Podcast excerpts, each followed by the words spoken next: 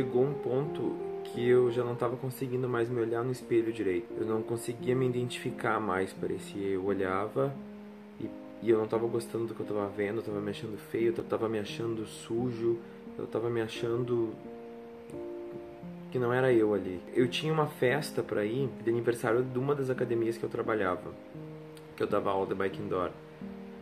Eu tinha uma aula de bike indoor às 21 horas voltaria para casa, ia tomar um banhão e depois ia voltar para a festa, para o coquetel de aniversário da academia e tal. E eu fiz isso, eu saí da academia, fui até minha casa, eu tomei banho e tentava arrumar o cabelo, tentava é, me sentir bem, ficava me olhando, não conseguia, não conseguia achar uma maneira de me, me gostar me olhando. Então eu peguei uma máquina dessas de raspar o cabelo e deixei zero, passei em toda a cabeça.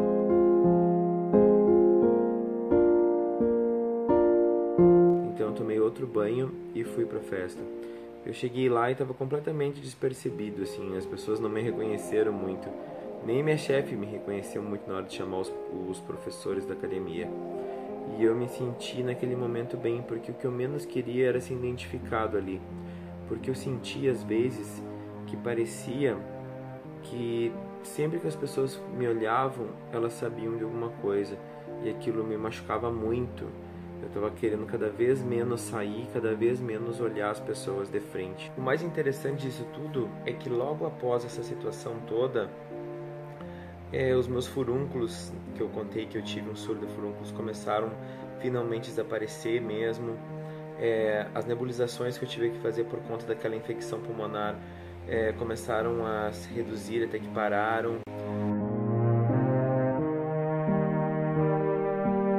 E, e tudo começou a voltar nos eixos na medida que eu fui me sentindo melhor comigo mesmo. Isso ficou muito claro para mim, que a minha cabeça mandava mais do que eu podia imaginar. E eu não quero que isso pareça muito depressivo assim da minha parte assim, porque na verdade naquele tempo eu não estava muito não. Eu tinha alguns momentos que eu pensava nisso, que eu ficava chateado, mas não era uma coisa que dominava muito a minha cabeça. Eu trabalhava muito e o meu tempo de trabalho era muito corrido, então eu não tinha tempo para ficar parando e pensando e chorando muito. E o que foi mais irônico disso tudo é que um tempo atrás, é, um bom tempo atrás, eu já tive uma conduta um pouco depressiva assim, já tive é um histórico de me sentir mal e até pensar em loucuras e tal. E eu achava tão engraçado que justamente agora que a minha sobrinha tinha nascido um ano antes, ela nasceu em 2012, e que parecia que muita coisa começou a fechar e fazer sentido. Ela me fez enxergar muita, muita coisa da minha vida e me dar uma, muita motivação para seguir em frente e tal. Foi acontecer logo isso, justamente no momento em que eu não queria que acontecesse. Porque talvez uns anos atrás, se eu tivesse com HIV, eu levaria assim, bom, só vai facilitar agora o que eu queria mesmo. Dessa vez não era, não. Dessa vez eu queria ficar bem, porque eu queria ver ela crescer, eu queria ver ela ficar do meu lado, eu queria ver os momentos bons dela, eu queria ver os momentos ruins, eu queria estar ali para poder ajudar. E isso me motivou muito a passar por isso. Toda vez que eu olhava por ela, eu pensava: isso é um dos grandes motivos que me faz ficar de pé.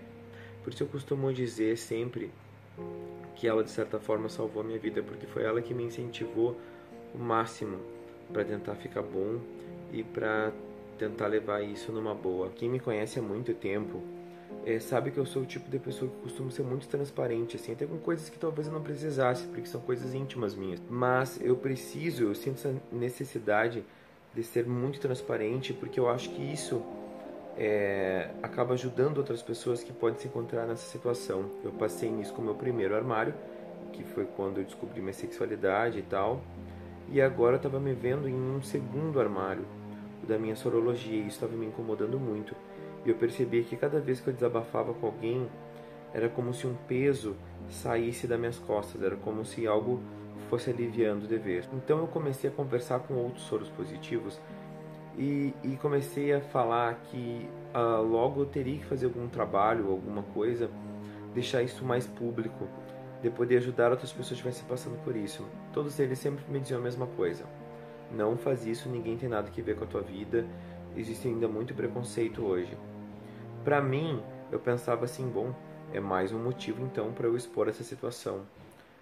Mas eu confesso que eu tinha um pouco de medo, tudo. Eu tinha que me preparar ainda para para esse estágio, mas eu sabia que em algum momento ele iria chegar, mais cedo ou mais tarde. Eu estava me preparando justamente para isso.